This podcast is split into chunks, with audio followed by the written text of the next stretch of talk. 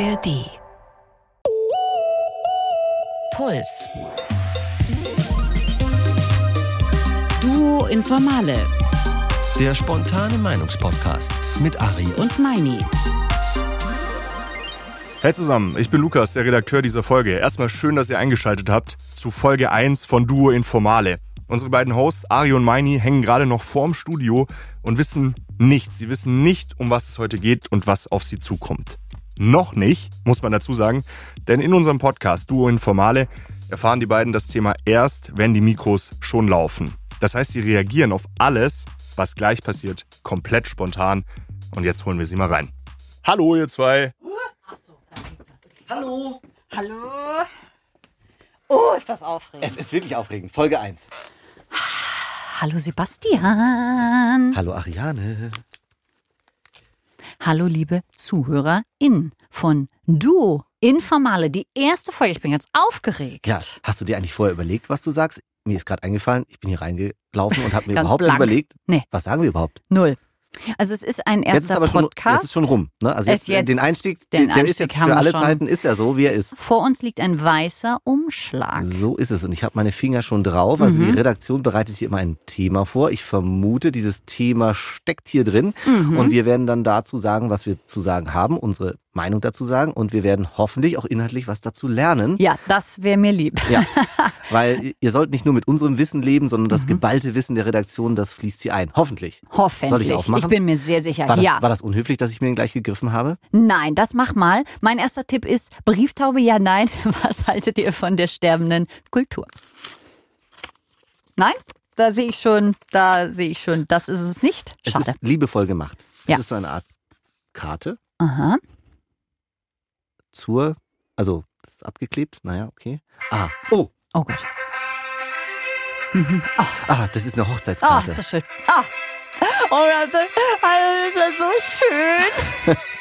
Oh, das Fest der Harry, gleich in Liebe. der Ich weiß, ersten Folge werden wir vermählt hier gerade. Gott, ich krieg jetzt Oh. schon Panik. Was zieh ich nur an?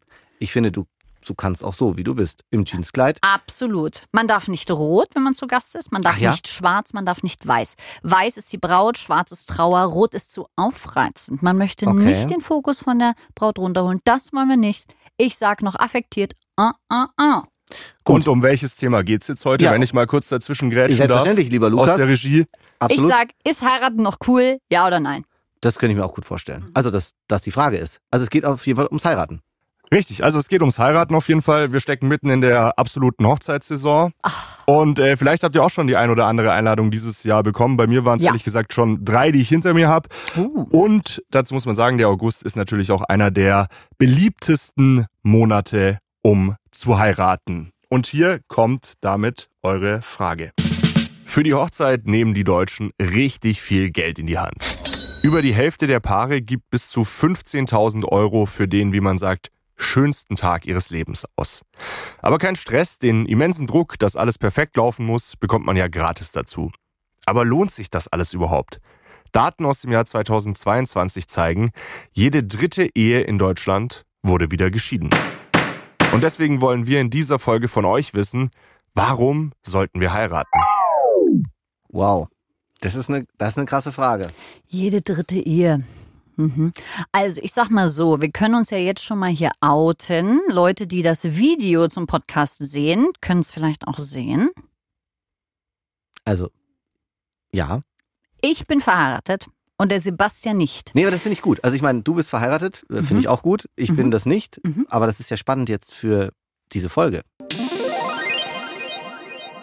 Ich habe tatsächlich eine, jetzt erstmal so aus dem Bauch raus, zumindest für mich, habe ich eine klare Meinung. Ich weiß noch nicht, ob ich das sagen möchte. Ich auch. Heiraten würde ich scheiße. ich kann es sagen, weil ich es bin. Nein, überhaupt nicht. Ich finde heiraten tatsächlich ähm, sehr gut. Wir steigen jetzt mal gleich ein, ne? wie, wie unsere persönliche Meinung ist. Ich finde heiraten sehr schön, wenn man es möchte. Keiner sollte ähm, gezwungen werden. Es hat natürlich hier und da, wenn, sage ich mal, die Einkommen der verschiedenen äh, Menschen, die heiraten möchten, nicht zusammenpassen, nicht auf Augenhöhe sind, ist es natürlich steuerlich auch eine Ja, ganz aber, dolle ja, Sache. Also das, Ariane, also ganz ehrlich, also dass man sofort bei diesem Aspekt ist, das finde ich, das finde ich eigentlich sehr schade, weil erstmal sollte es doch darum gehen, dass man bei der Ehe an ja eine romantische Verbindung von zwei Menschen denkt Total. und Ist nicht an den es- Steuerbescheid. Ist es auf jeden Fall. Unabhängig davon finde ich ja große Feste großartig. Wenn man ähm, Geburtstag feiert, runde Geburtstage vor allem. Wenn man eine Abi-Feier hatte. Wenn man Heiratet. Zum heiratet, genau. Und das ist das Einzige, was du dir selber so richtig schaffen kannst. Und meine Hochzeit, das war ein Fest, das ich selber organisieren konnte, das ich selber so gestalten konnte, wie ich das wollte, mit einem wunderschönen Kleid. Ich dachte, ich sehe großartig aus. Und es ist ein schöner Tag, diese Liebe zu zelebrieren. Und es gibt ähm, viele Leute, die mir sagten, ist doch egal, ob du dich liebst mit diesem Ring Mhm. oder ohne. Ähm, tatsächlich macht es auf jeden Fall, oder es hat was mit mir gemacht. Man fühlt sich mehr als Team. Man fühlt sich sehr verbunden, weil man vor vielen Menschen sagt, ich liebe Ja. dich und ich will das mit dir wirklich versuchen.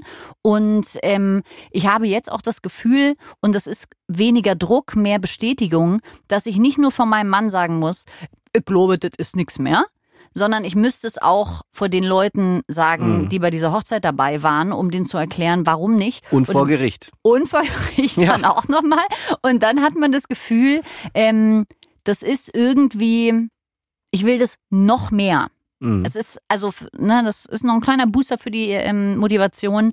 Wenn es ein schlechtes Jahr gibt, hänge ich noch ein zweites dran. Ich halte das aus. Wir arbeiten dran. Ich will, dass das hier klappt. Das kann ich sehr gut nachvollziehen. Mhm. Also ich, der nicht verheiratet ist und auch noch nie nah dran war zu heiraten, ähm, ich würde es jetzt erstmal auch so sehen als so ein starkes Commitment. Ich suche eigentlich nach einem schöneren deutschen Begriff dafür. Mir ist jetzt spontan keiner eingefallen. Also wie du sagst, also diese Bestätigung vor sich selbst, vor dem Partner oder der Partnerin und vor vielen, sozusagen vor der Allgemeinheit, vor der Gesellschaft, vor den Behörden, nochmal zu sagen, okay, wir wollen das jetzt wirklich zusammen durchziehen. So, das ist jetzt unser Ding und da gibt's jetzt so ein paar Dinge, die dazukommen. Ne? Der Ring, äh, die Urkunde, so Standesamt unterschreibt, vielleicht Namenswechsel muss man ja nicht unbedingt Mhm. machen, aber könnte man. Also das verstehe ich schon, dass man sagt, hey, wir sind uns irgendwie sicher und ich will dir das zeigen. Und das ist ja auch was sehr Romantisches Mhm. eigentlich. Und da kann ich die Leute verstehen, die sagen, ja, aus, aus vollem Herzen mache ich das. Ich bin halt nicht ganz sicher, ob das wirklich immer so ist oder ob manchmal dann auch so rationale Gründe eine Rolle spielen, was ja auch nicht unbedingt verwerflich wäre, Nee, nee. aber wo ich dann das ein bisschen hinterfrage. Mhm. Meine, ich finde Ja. das, ich finde es sehr interessant, was du gerade ansprichst und würde euch gerne jemanden vorstellen, die leider keine Zeit hatte, live zu uns dazu zu kommen. Aber vielleicht kennt ihr sie. Ich bin Emilia Roig, ich bin Autorin und Politologin. Äh, mein letztes Buch heißt Das Ende der Ehe für eine Revolution der Liebe. Und ähm, eigentlich habe ich nichts gegen Hochzeiten. Ich liebe sie sogar. Ich finde diese Feste ganz großartig und äh, sie wärmen das Herz und äh, machen uns alle glücklich. Äh, aber ich habe was gegen die Institution der Ehe. Sie vertritt eine These, die ähm, viele vielleicht als ziemlich steil ähm, beschreiben würden. Sie sagt, eigentlich sollte die Ehe komplett abgeschafft werden. Sehr oft, wenn ich die Ehe kritisiere, sind Menschen empört oder getriggert, weil sie glauben, dass ich die Liebe kritisiere. Ich würde niemals die Liebe kritisieren, weil die Liebe ist unsere Essenz. Das ist das, was wir sind. Es gibt keine Menschheit ohne Liebe.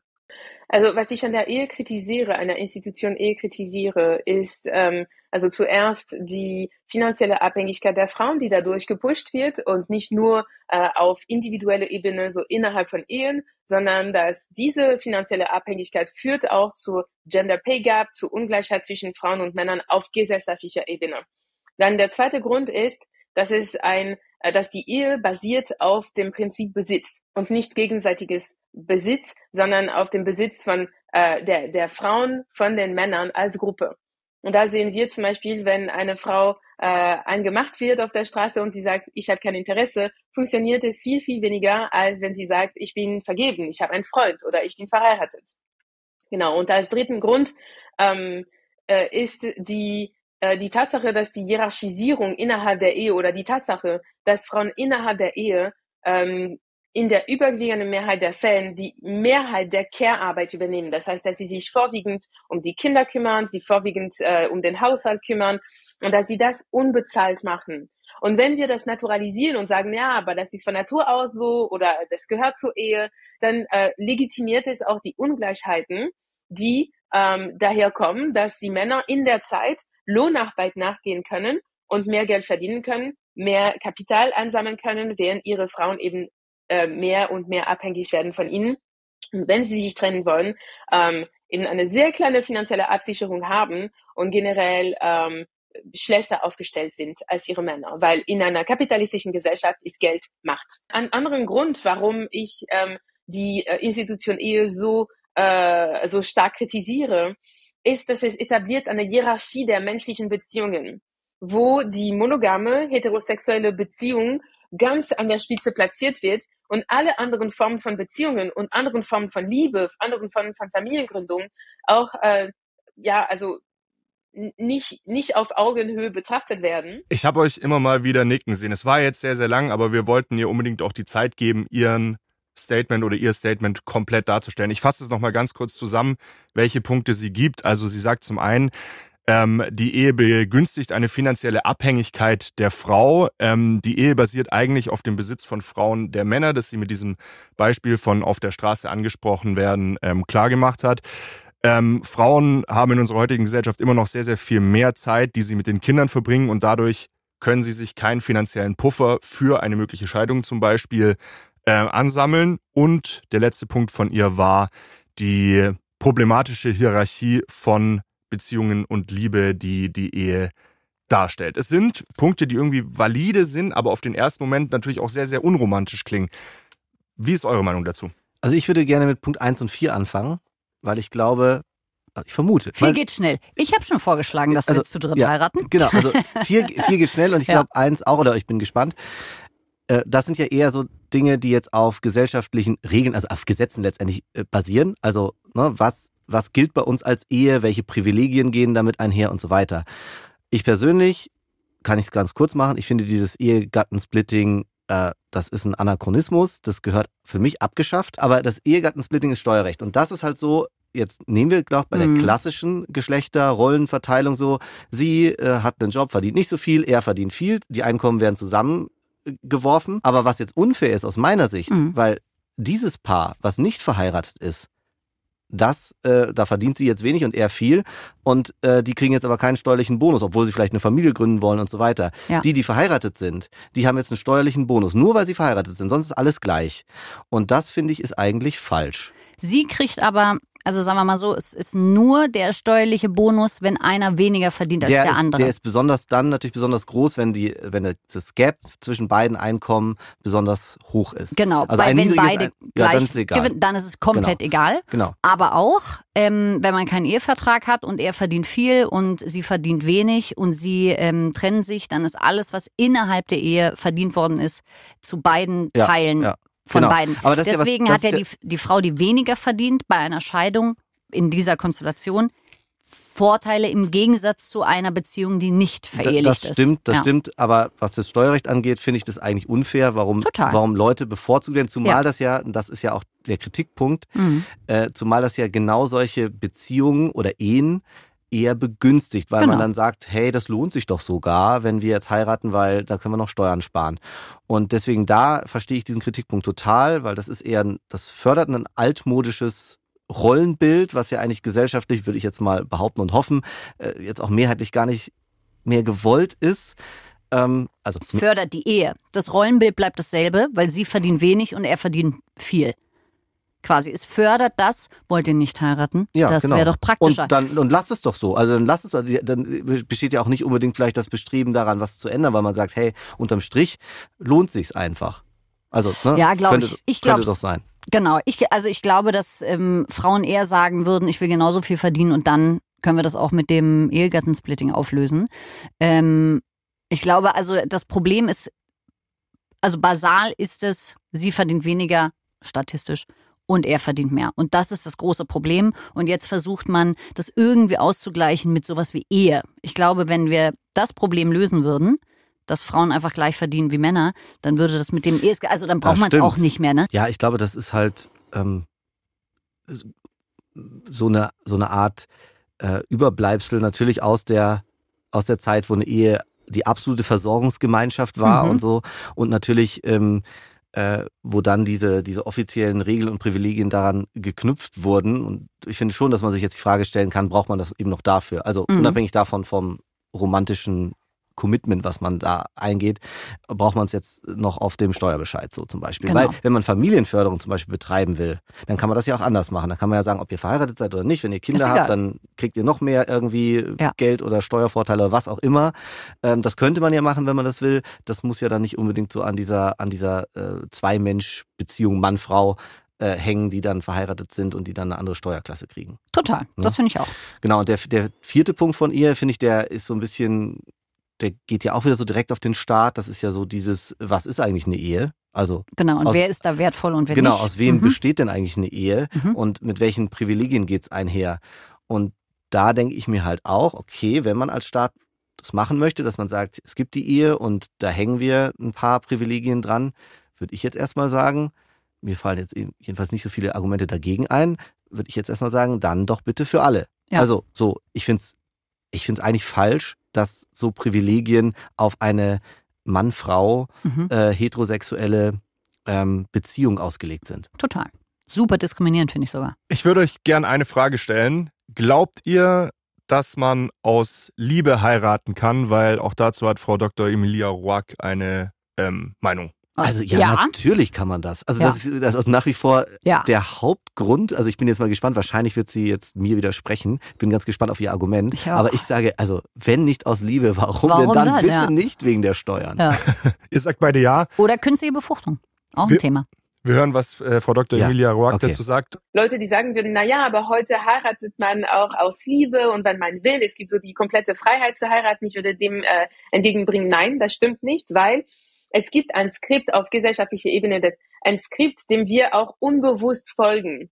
Das heißt, eine komplette Freiheit darüber, was wir tun oder nicht, gibt es de facto nicht, weil wir eine soziale Organisation haben, wo wir dazu tendieren, alle das Gleiche zu tun und das zu machen, was die anderen tun. Das heißt, wenn Frauen mit äh, 25 oder 30 denken, okay, jetzt ist es langsam die Zeit, um die richtige Person zu finden, den richtigen Mann zu finden, damit ich äh, eventuell auch Kinder, also nicht eventuell, sondern am Ende Kinder kriegen kann und heiraten kann, ist es nicht eine intrinsische ähm, Motivation, das ist nicht ein intrinsischer Wunsch, das ist auch ein Wunsch, der gewachsen ist aus Bildern, aus Erzählungen, aus der Umgebung, aus ne, was die Tante oder die Mama oder die Oma sagt zum Beispiel. Und wenn die beste Freundin auch geheiratet hat, dann ist es auch natürlich die Frage, okay, äh, wann bin ich dran? Oder der Papa oder der Onkel. Ari, Aber das hast ist ja mit allem aus so. Liebe geheiratet oder aufgrund von gesellschaftlichen Normen? Ich bin ja ein ähm, soziales Wesen, ja. Und ihre ähm, These ist ja, weil du mit der Sozialisation aufgewachsen bist, ähm, ist das der Weg, den du gehen möchtest, Und gar nicht, willst ist, der ist und gar nicht musst. so frei. Genau. Ja. Ich habe viele Freundinnen, die sind ähm, Single, Ende 30, wollen keine Kinder. Ich habe viele Freundinnen, die sind Single, Ende 30, wollen Kinder. Ich habe viele Freunde, die sind ähm, in einer Partnerschaft schon lange und wollen keine Kinder. Also ich glaube, es ist möglich, sich selber zu Mhm. entscheiden. Ähm, ich finde es sehr schön, das zu tun. Es gibt Nachteile und Vorteile in einer Ehe, das ist klar. Ähm, so wie wir sie gerade, ich sag mal, konstruieren in Deutschland. Ähm, aber das ist leider mit allem so. Ja. Also ich bin ja immer sozialisiert. Ne? Ich habe freier Wille. Müssen wir mal Ja. gucken, ob der so ganz frei ist. Genau. Und ähm, wenn wir das jetzt umdrehen, von wegen, was weiß ich, du bist äh, 38, willst Kinder haben und hast noch keinen Typen, na, das finden wir aber schwierig. Wenn wir das in, was weiß ich, zehn Jahren dann super finden, dann findet sich vielleicht die 38-Jährige, die dann vielleicht doch ein Kind will. Oder lass sie vielleicht sogar 22 sein. Ähm, dann ist das für sie vielleicht schlecht. Ich Mhm. kenne auch ähm, dreifache Mütter, die war 22, als sie das erste Kind gekriegt hat. Sie meinte, ihr wurde öfter gesagt, möchtest du es nicht abtreiben? Bist du nicht zu jung? Sollte man nicht erst mal leben? Ich meine, feministisch ist es ja eine Katastrophe. So, und ne, das, es geht immer in irgendwelche Ja. Dynamiken rein. Ja, also sehe ich auch so. Also ich verstehe das Argument. So, Mhm, das, total. ist, das ist sozusagen ganz frei sind wir nicht, weil wir sind alle geprägt von den gesellschaftlichen Normen oder von mir aus auch vom Druck. Ja, Mhm. das kann, so weit würde ich auch gehen. Mag schon sein. Ich würde ihr trotzdem insoweit widersprechen, dass ich sagen würde, ja, und deswegen sind aber nicht alle Ehen Mhm. äh, unfrei Mhm. entschieden worden, sondern selbstverständlich kann man sich, glaube ich, trotzdem frei entscheiden, kann man auch aus Liebe heiraten. Das glaube ich. Äh, würde aber so weit mitgehen, dass ich sage, ja gut, bei manchen mag sozusagen der Druck oder sozusagen dieses Korsett, in dem man sich befindet, weil man das so vorgelebt bekommt, mag überwiegen. Mhm. Das kann sein. Total. Also nicht, nicht jede Ehe ist irgendwie äh, aus sozusagen ganz freien Stücken und aus purer Liebe äh, geschlossen worden. Oder bleibt zusammen. Oder bleibt zusammen. Ich Genau. meine, das ist ja statistisch eh klar, ne? Ja. Jede dritte wird dann nee, geschieden. ich meine, sie ist oder Ach so. er ist vielleicht noch drin, Ach so, obwohl er eigentlich schon wieder so, rausgehen Ja, wollte. also, aber ja. das macht man vielleicht genau, nicht. Genau, Also Genau. es gibt's bestimmt, aber wie du richtig sagst, finde ich, das ist ja mit allen Themen so. Also auf der Metaebene, so philosophisch betrachtet, hat sie natürlich recht, sozusagen ganz frei. Also das ist jetzt, das ist jetzt Philosophie. Ja, Was ja. ist der freie Wille? Das ist, das ist auch interessant. Was Mhm. ist eigentlich der freie Wille? Und können wir in unserer Welt, in der wir leben, in der wir erzogen werden, in der wir ähm, in einer Gesellschaft leben und so, können wir überhaupt richtig frei sein? Mhm. Wahrscheinlich würden viele Philosophen sagen, nein. Ja. Und die haben bestimmt Soziologen recht. Ja, auch. Ja, alle, wahrscheinlich Ja. alle. Alle schlauen Menschen würden das auch. sagen. Und ja, ganz, ganz frei auf so einer Metaebene kann man nicht sein und deswegen wahrscheinlich auch nicht frei heiraten, aber auf der, sag ich mal, praktischen Ebene, ich bin dann lieber gerne so im, im echten Leben, im Alltag Mhm. und halte mich hier an diesem Holztisch fest und sage, äh, so, also im Hier und Jetzt an diesem Tisch würde ich sagen, ich könnte auch aus Liebe heiraten. Und ich wollte auch noch mal was zu äh, Punkt 3 sagen. Ja, unbedingt. Ähm, und zwar hatte sie ja gesagt, äh, die Ehe ist schlecht, weil es ein Argument für, ich sage mal, Avancen machende Männer ist, wenn man kein Interesse hat, Mhm. dass man entweder einen Freund oder einen Ehemann hat. Ähm, das finde ich schwierig, weil das Problem ist dann nicht die Ehe, dass ich einen Ehepartner habe, sondern das Problem ist, dass ein anderer Mann nicht akzeptiert, Ja. dass ich Nein gesagt habe, sondern nur wenn ich besetzt von einem anderen Mann bin, respektiert er den und sagt, ach so, ja, das ist ja dein Weibchen, da lasse ich mal die Finger von weg. Und das ist ja die Basisproblematik. Genau. Ich müsste ja, wenn ich nur sage, ey, wollen wir was trinken gehen, ich sage nein, dann ist die Diskussion vorbei. Ja, aber das finde ich spannend. Also ich hatte sie so verstanden, dass sie, dass sie sagt, also sie sieht ja das Basisproblem, glaube ich, genauso. Mhm. Nur ich glaube, sie sieht das ja so, dass die Ehe Mhm. sozusagen dieses Basisproblem eigentlich noch weiter fördert, weil du halt so, so institutionalisierte Beziehungsformen hast und, Mhm. und so. Und Gut. deswegen auch dieses, dieses Besitztum, was sie auch angesprochen hat, so von wegen, ne, der, Ja, ja. der Mann besitzt die Frau, deswegen kann der andere Mann nicht kommen und die Frau wegnehmen, so ungefähr. Aber das greift schon beim Freund, Äh, finde ich. Ja, also, äh, aber das war ja, glaube ich, auch ihr, ihr Argument, äh, ich bin vergeben, äh, hilft äh, Ja. mehr als ich habe kein Interesse Genau. so auf der Straße. Ja. Aber das war, glaube ich, ihr Argument. Deswegen wollte ich dich nochmal fragen, weil das fand ich jetzt auch interessant. Ähm, weil wie löst man dieses Basisproblem? Also klar, wie, wie löst man das, dass, Mhm. dass Männer ähm, nicht akzeptieren wollen, wenn eine Frau einfach Nein sagt? Oder Sozialisation. Genau. Und wie löst man das dann wirklich? Also wie wird das auf Dauer über Generationen besser? Wir, also das ist ja das große Problem der, des Feminismus, habe ich das Gefühl, dass erstens der Feminismus Feminismus heißt und nicht Mhm. Humanismus Ja. mehr oder weniger, weil es betrifft ja auch Männer, die sehr vom Feminismus profitieren könnten, weil diese toxische Männlichkeit und und und macht ja euch statistisch auch krank. Ne? Ist ja auch scheiße, einfach die ganze Zeit immer stark und ähm, groß und der Macher sein zu müssen. Und ähm, das Problem ist aber in meiner Erfahrung ist, ich gehe zu vielen ähm, Treffen, wo Frauen Mhm. sich darüber unterhalten. Frauen, Frauen hier, Frauen da.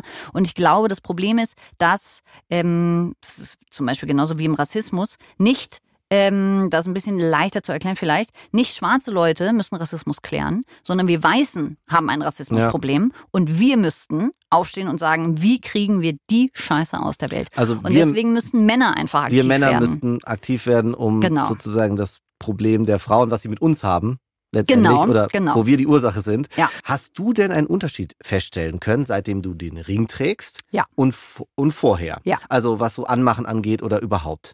Ja, es wird auf jeden Fall ernster genommen. Aha, also doch. Also genau, doch. es wird ernster genommen, aber finde ich aus den falschen. ja, das mag sein, aber jetzt erstmal nur, nur die Beobachtung, nicht die Bewertung. Also äh, du stellst Genau. einen Unterschied fest. Das heißt, Genau. vorher ohne Ring, Ja. wie war es da und wie ist es dann mit Ring gewesen? Also ohne Ring musst du artikulieren.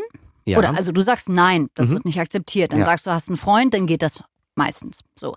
Mit diesem Ring, auch im Privaten, wird suggeriert, ach, das ist jetzt was Ernstes. Mhm. Vorher, na, wer weiß, Ja. ne? Hm, Ja, genau. So, und jetzt ist das Ding. Ich möchte als Frau heiraten. Ich finde das schön. Ja.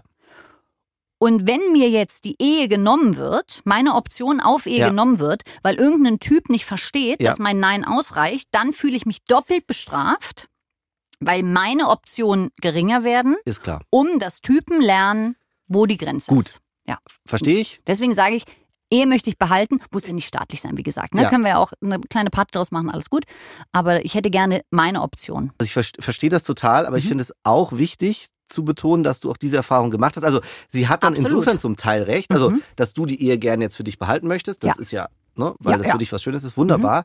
Aber sie hat dann schon erstmal recht, dass sie Absolut. sagt, okay, erst wenn dieser Ehering da ist, ist es sozusagen so das Signal an die Männer, dass sie dann eher mal die, die Finger äh, von der Frau lassen oder Weil man es halt sofort weil sieht. man sie sofort Genau. sieht und den Respekt hat vor oder mehr Respekt hat vor Genau. dieser festen Beziehung. Also macht die Institution Ehe da schon einen Unterschied Mhm. und dann kann man natürlich im Argument schon folgen, wenn man das abschaffen würde, ja, Würdest, dann, dann würde sozusagen, dann muss ich wieder sagen, ich habe Ja. und hoffen, dass das. klar, aber genau. dann würde das sozusagen nicht so offensichtlich nicht so diesen Besitzstand äh, dann Genau. einnehmen. Ja? Ja. Das ist ja, glaube ich, den, den Punkt, den, den sie jetzt Genau. auch so meinte. Aber ich kann natürlich verstehen, dass du dir deswegen, also Genau. um die Männer umzuerziehen, möchtest du dir nicht die Ehe nehmen lassen. Genau, So, ja. genau. Und mein Mann hat ja auch einen Ring um, ne? Ja. Also ich sag mal so, manche Girls, die wissen ja auch nicht, wo die Grenze ist. Ähm, genau, da glaube ich. Ist auch äh, ein gut aussehender Mann. Ist auch ein gut aussehender Ja. Mann. Habe ich mir, Hast du habe ich dir- eine kleine Perle Ja, ausgesucht. hast du. hast. Habe ich die Muschel Schö- aufgemacht, schöne war eine Grüße, Perle drin. schöne du, Grüße. Schöne Grüße von mir auch. Ich will euch ganz kurz noch das Fazit von Frau Dr. Emilia Ja. Vorspielen. Ich glaube, es gibt viele Institutionen, die uns eine Illusion von Sicherheit geben, eine Illusion von Sinn. Und die Ehe gehört meiner Meinung nach dazu.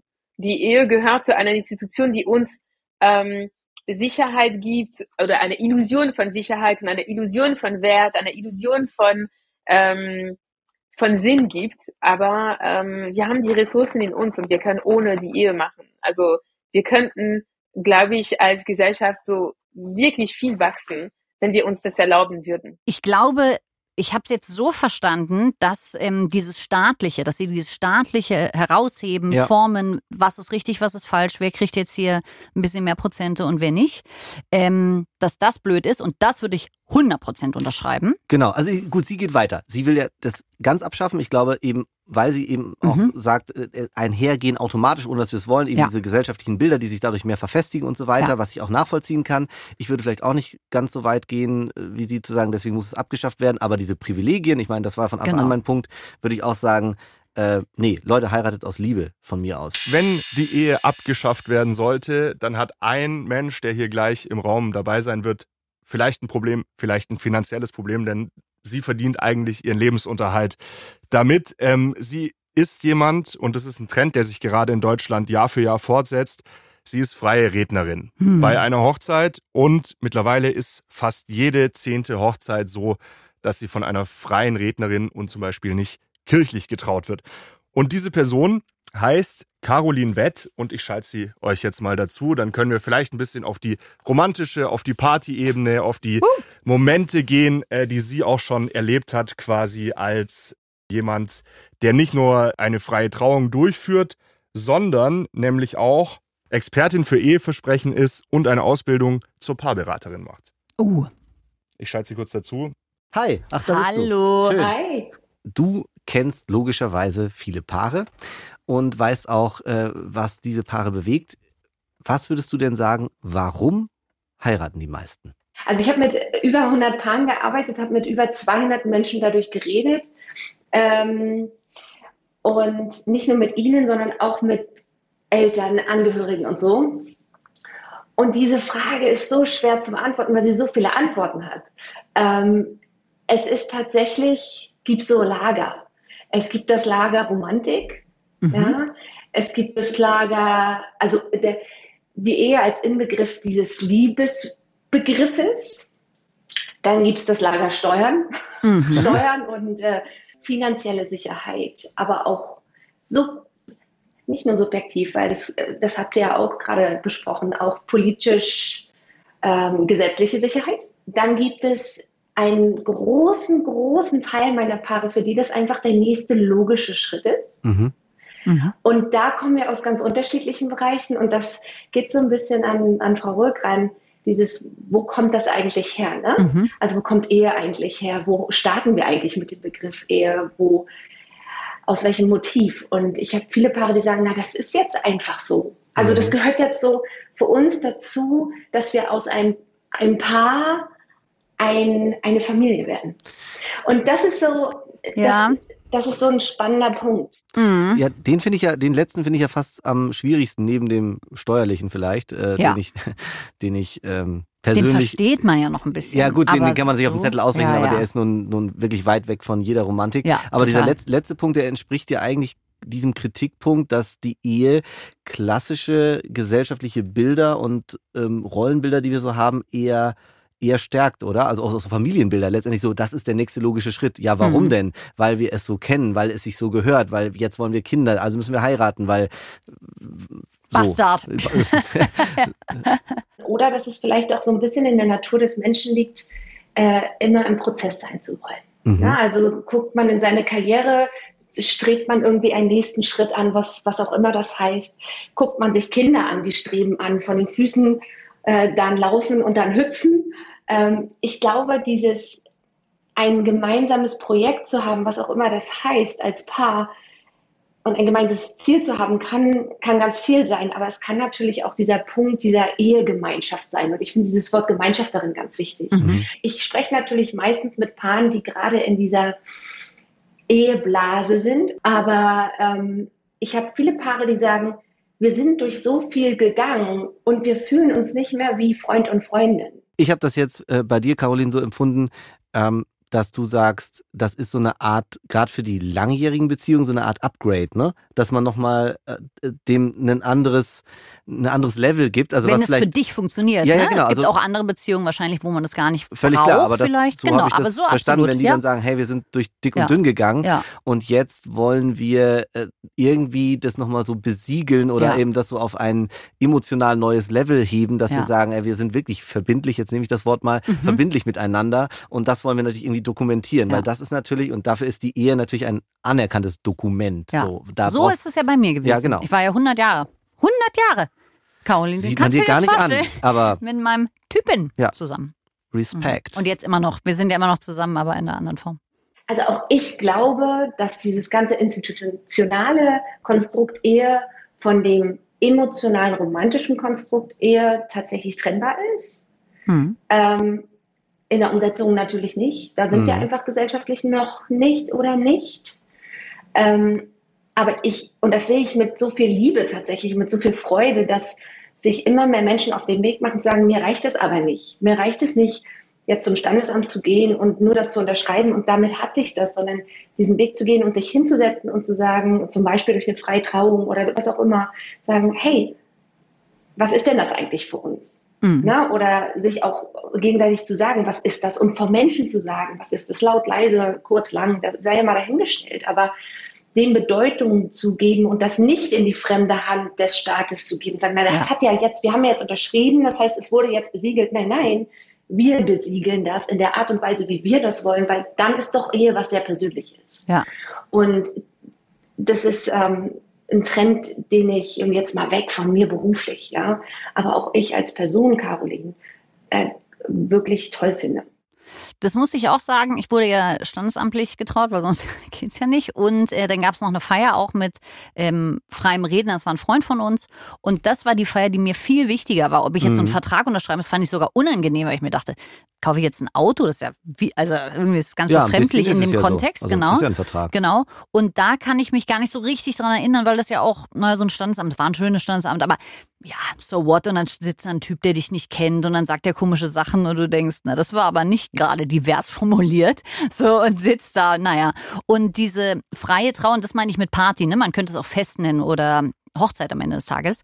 Ähm, das finde ich so schön, ne? dass Mhm. das mit deinen Freunden ist und deiner Familie und dass das mit deinem Partner ist und das jetzt, ne, man, man trifft sich auf einem ganz anderen Level. Jetzt ist die Frage, warte, ich hatte eine Frage, ähm, warte. Mm, ah ja, was sagst du denn dazu? Weil es ist ja oft ein Argument, naja, jede dritte Ehe geht auseinander. Sollte man es überhaupt machen? Lohnt es sich? Was sagst du denn dazu? Ich glaube, es hängt ganz stark davon ab, wie wir Ehe definieren. Was ist, ab wann ist eine Ehe erfolgreich? Wann, wie definiere ich, dass eine Ehe erfolgreich ist? Ist es wirklich die Definition, dass es ein Leben lang hält? Oder ist es eine Definition, dass wir Familie sind und dass wir so lange alles tun, bis wir alles getan haben, Und dazu kann es zum Beispiel auch sein, zu sagen, nach 20 Jahren guter Ehe und fünf Jahren vielleicht Arbeit anstellen, wo man nicht mehr weiter weiß, sich loszulassen, ist das dann gescheitert. Mhm. Und sehen wir diese Black-White-Geschichte, dann ist das natürlich kritisch, wenn alle drei, äh, also wenn, wenn wir so eine hohe Quote an, an Scheidungen haben, sehen wir es als Jetzt-Moment, aber sehe ich es als Ernsthaftigkeit und trotzdem immer in Verbindung mit freier Wille plus, was sind unsere Möglichkeiten, haben wir sie ausgeschöpft und gehört zur Liebe, zum Familienbegriff auch, dass du du sein darfst und ich ich sein darf. Und dass man an irgendeiner Stelle auch sagen kann, zu einer guten Ehe gehört es vielleicht auch zu sagen, an irgendeiner Stelle äh, geht es als Ehepaar, vielleicht nicht weiter, aber als ähm, Individuen, die respektvoll miteinander umgehen, schon. Du würdest sagen, mhm. ähm, dass eine Ehe, wo man ja so sagt, Liebe bis zum, wie sagt man, Liebe bis zum Tod oder so mhm. ähnlich, ne? Mhm. Ist doch so, ne? Sag ich zum Beispiel nie. Ne? Nee, genau, okay, aber, aber das ist ja, also der, der, der, also. Und der, du schuldest Gott zwei Kinder. Der Klassiker, der Klassiker ist ja, ne, bis der Tod uns scheidet. Mhm. So.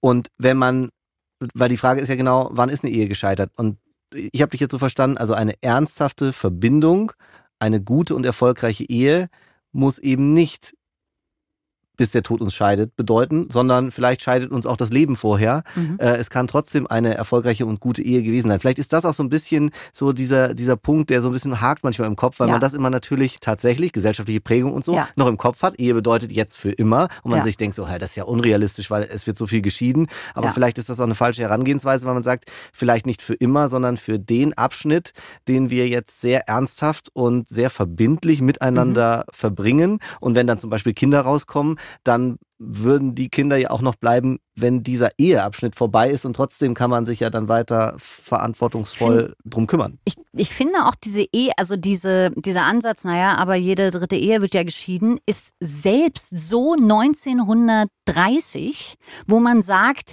also entweder ihr seid für immer zusammen oder ihr geht ehrenlos auseinander. Das ist ein bisschen, finde ich, Ehe ist ich hatte zum Beispiel dieses wunderschöne Fest in meinem Leben. Ich habe eine wunderschöne Beziehung. Es ist großartig. Das muss ja nicht, das wird mir nicht genommen, wenn ich mich irgendwann scheiden lasse. Ne? Das, diese Zeit ist ja immer noch schön. Ich habe ja immer noch Schönes erlebt. Und nur weil ich geschieden werde, muss das ja nicht heißen, ach so, ja, die letzten 30 Jahre, die waren ja wohl für die Tonne. Das war ein super Aspekt nochmal für unsere Diskussion hier. Caroline, vielen, vielen Dank. Vielen ähm, Dank. Du kennst dich auf jeden Fall aus. Ja. da können wir uns ganz sicher sein. Ähm, ich, ich wünsche dir weiterhin viele glückliche Ehen, die du sozusagen startest. Hauptsache, Leute sind glücklich. Glückliche Menschen wünschen ja. wir dir. Wenn sein muss, auch glückliche Scheidung. Komm. Auch das. Ach, vielen Danke Dank. Dir. Ciao. Ciao. Mhm. Ihr habt jetzt nochmal eine andere ähm, Meinung bekommen, nochmal ein bisschen Austausch gehabt. Ähm, was mich interessieren würde, Ari, du hast jetzt schon so oft von deiner wahnsinnig perfekten Na, ähm, perfekt habe ich nicht gesagt. Oder von einer, von einer die, wunderbaren die Party, Party geredet Doch, zum Beispiel. Stimmt, die Party war ja, perfekt. Genau, und das gehört ja zu einer Hochzeit auch dazu. Und ähm, statistisch gesehen, beziehungsweise es gibt eine Studie aus dem letzten Jahr, die sagt, über die Hälfte aller Menschen, die heiraten, geben 15.000 Euro aus. 30 Prozent geben sogar über 25.000 Euro aus. Daher jetzt meine Frage, wie viel Geld hast du ausgegeben? Kein Nein, Kommentar. Spaß. Musst du nicht sagen. Das war sehr schön. Ich würde tatsächlich einfach gerne aus eurer Sicht nochmal wissen, weil das zu dem Thema Hochzeit und Ehe dazugehört. Wie würde eure perfekte Feier aussehen? Also, wir sind, wir mögen organisieren nicht gerne. Also, und wir lieben Italien. Und deswegen sind wir nach Italien gefahren und haben unsere Freunde mitgenommen. Wir haben dort Urlaub gemacht mit Freunden sozusagen und da auch geheiratet. Und es war uns sehr wichtig, dass alle super entspannt sind. Zieht euch an, was ihr wollt kommt, wann ihr wollt, geht, wann ihr wollt, alles cool.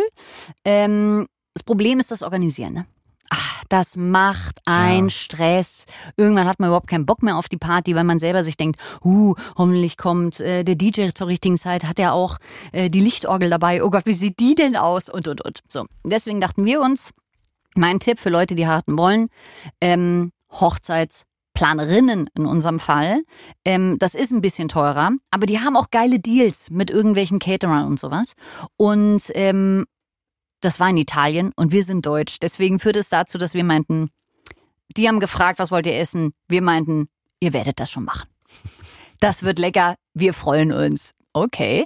Äh, was mit der Deko? So viel Dicke brauchen wir gar nicht. Italien ist so schön, das wird schon gehen. Und die dachten sich schön, wollen die das? Die haben ja, machen ja überhaupt gar nichts. Und wir kamen auf unsere eigene Hochzeit und dachten uns, was?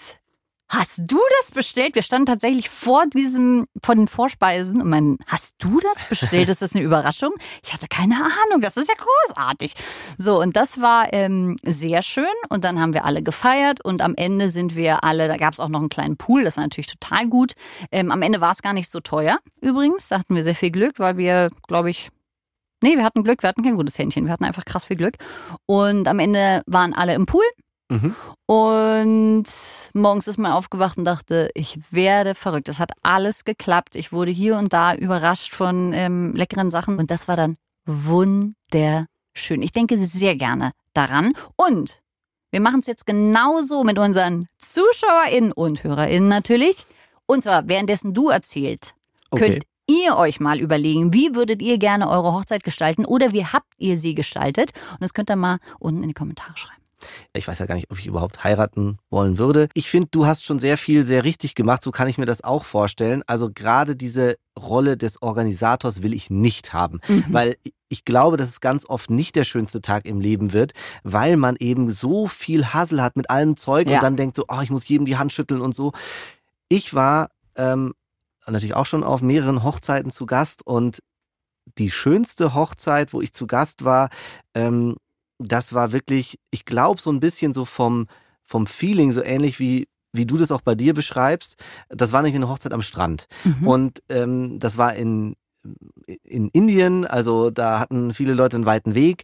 Und das heißt, man war dann so drei Tage in so einem oder vier in so einem Strandhotel. Ich meine, klar, das ist natürlich auch alles schon wieder, natürlich, das geht nicht für 2,50 Mark und so. Mhm. Es war jetzt aber auch nicht, es waren so ganz einfache Hütten und so. Also es war jetzt auch kein, nicht jetzt fancy, nicht fünf Sterne. Aber da war diese ganze kleine, natürlich, kleine Mhm. Hochzeitsgesellschaft zusammen in diesem Hotel. Man hatte also schon so am Vorabend oder am Vorvorabend schon so feiern und dann war irgendwann so diese Zeremonie am Strand. Und da dachte ich so, boah, ihr macht das schon geil. Und Dress, Dresscode war, äh, Dresscode war einfach Flipflops. Mhm. So. Und das fand ich super. Es passte auch zu den beiden total. Und ähm, ich dachte, genau, genauso muss man es machen. Und dann gab's so Flying Dinner, äh, wo du dann auch am Strand stehen konntest. Dann kam irgendwer mit einem Tablett, da hast du was runtergenommen und so. Super. Also irgendwie sowas Entspanntes draußen, nicht so förmlich, keine Tischkärtchen. Und bitte, bitte, bitte, bitte, das hat man vielleicht nicht ganz selbst in der Hand, aber bitte keine Hochzeitsspielchen oder nur ganz wenige. ja, das stimmt. Also das müsste nicht sein, aber ja, möglichst frei weg und frei von so klassischen Ritualen. Was ich, glaube ich, sehr gut finde und was mir das Herz zerreißt, wenn ich das sehe, und das, glaube ich, hat auch viel mit Sozialisation zu tun, es ist jetzt dein schönster Tag im Leben. Du siehst perfekt Ja, genau. aus, es ist alles Und stell toll. dir vor, jetzt hast du einen Pickel. Genau. Und Du es wachst auf, hast einen Pickel. Genau. Und wenn du diese Vorstellung hast, dann, Dann ist, ist es- ist alles versaut. Genau. Ja? Und du und musst, genau. das macht alles tot. Ja. Ich zum Beispiel bin einen Tag vorher, bin ich gestolpert und habe mir alles aufgerissen. Mein ähm, Knöchel ist umgeknickt. Und ich dachte mir, das kann nicht wahr sein. Und die Scheißkohle, die da drin ist. Ich habe keine Ahnung, was passieren wird an diesem Tag. Aber ich werde nicht zum Altar gehen können. Ich werde nicht auf meiner eigenen Hochzeit tanzen können. Ich werde essen können. Und das war's. Und dachte, oh Gott. Und das, das ist eine Lektion in meinem Leben. Das habe ich mir tätowiert. Lass es los. Lass, du kannst es nicht mehr Kannst ändern. es eh nicht mehr ändern. Lass genau. es los, lass Ja. es los. Und am nächsten Tag bin ich aufgewacht und dachte, ich knall mich probably mit Schmerzmitteln. Also, ihr könnt mich mal. Und am nächsten Tag bin ich aufgewacht und ich war so voll wahrscheinlich mit Adrenalin. Ich stehe auf Und Champagner. und da noch nicht. So. ähm, und ich stehe auf, trete auf und es ist alles gut. Und ich habe das Gefühl, mein Körper hat mir gesagt, Ari, komm, Mhm. heute kriegst du. Und deswegen, ne, ich hatte überall Pflaster. Es sah wirklich ein bisschen komisch aus, aber niedliche kleine, muss man auch sagen. So, und dann Kleine Fentanylpflaster. ganz kleine. Und dann, wenn ich die Fotos jetzt sehe mit meinen kleinen Pflastern an den Ellenbogen, denke ich mir, ach ja, auch ist das niedlich. Und ich wollte eigentlich eine riesige Artischocke als Brautstrauß. War nicht die Saison. Ist mir dann aufgefallen. Naja, wurscht. Meinte ich, Mädels, wir gehen jetzt in diese Olivenhaine. Ich hole mir ganz viele Olivenblätter. So what? Ja. So, gib, na, sieh das, was du hast. Sieh nicht das, was du nicht hast. So. Und deswegen war es der schönste Tag, weil man sich da auch nicht so ernst nehmen muss. Ja, genau. Und dann wird's gut. ja auch der schönste Tag. Das ist ja das, wenn du es nicht willst, dann wird's Ja. der schönste Tag. Ja. Und jetzt nochmal, um auf die Leitfrage zurückzukommen. Was wären Gründe zu heiraten, beziehungsweise warum sollten wir heiraten? Euer Fazit? Weil wir es wollen. Du kannst dich lieben auch ohne Hochzeit. Wenn du es willst, do it. Wenn ihr es wollt, vielleicht wären beide im Boot Ja, ganz es- cool. Be- Beide sollten es wollen. Also ich würde sagen, ja, nur wenn man es wirklich will Mhm. und wenn man es aus den richtigen Gründen will. Die Mhm. richtigen Gründe sind natürlich individuell. Da, also ich meine, wer bin ich, das jetzt irgendwem vorzuschreiben? Für mich persönlich wären die richtigen Gründe tatsächlich nur romantische. Mhm. Also aus Liebe heiraten und ja, auch so diese Verbindlichkeit, wie ich es jetzt gerne nenne, das Mhm. Commitment, um was du ja auch gesagt hast, um das deutlich zu machen. Aber das ist ja für mich ein Ausdruck von Liebe, weil man es Mhm. sozusagen jetzt nochmal zeigen will. Das finde ich ist ein Grund und wäre für mich der einzige Grund. Ich finde aber auch, und ich finde, da sollte man auch Respekt dafür haben, es gibt auch viele gute Gründe, nicht zu heiraten. Total. Weil diese kritischen Argumente, die wir gehört haben, da ist ja was dran, auch Ja. wenn man nicht alles teilt. Ja. Und ich finde, dass Beziehungen, ob nun hetero oder homosexuell oder was auch immer, Mhm. dass die alle in der Gesellschaft den gleichen Wert haben sollten. Und ich kann auch verstehen, wenn Leute sagen, ich heirate bewusst nicht, weil ich genau diese etwas tradierten Modelle, die mit der Institution Ehe zu tun haben, weil ich die ablehne. Und Mhm. weil ich dann persönlich nicht dafür stehen möchte, Mhm. ja, ja. ähm, dass man sowas sozusagen unterstützt. Und man kann vielleicht auch so mal eine Zehn-Jahres-Party schmeißen, Total. sagt, hey, wir sind seit zehn Jahren zusammen und wir wollten das jetzt einfach mal mit der ganzen Familie und allen Freunden, Freundinnen teilen und wir machen so eine Art Hochzeitsparty, ohne Ja. zu heiraten. Also ich finde auch das ist vielleicht ja was, Ja. sowas, wo man sich sagen kann, ja, warum eigentlich nicht? Dann Du kann kannst das ja auch auch in einen Ring machen. oder eine Kette Ja, oder genau. whatever kaufen, warum ohne nicht? dass der Staat Und- da deine Unterschrift Und der braucht. Ring hat dann noch den Vorteil, dass wenn du den ansteckst, dass dann andere denken, oh, die ist äh, da, da gehe ich jetzt mal lieber nicht ran Genau, und, und, und frag Die nach der Nummer. anders die gehört wem wahrscheinlich. anders. Ja, genau, Bettina gehört doch Steffi überhaupt nicht. Ja. So wird sein. Ja, so Ja. wird's sein. Ich will. Ich will auch. Hm. Also eine zweite Folge mit dir machen. Ich auch. Auch schön. Und danach vielleicht noch eine dritte. Aber das schauen wir erst mal. Genau, ob die Leute das auch wollen. Ja.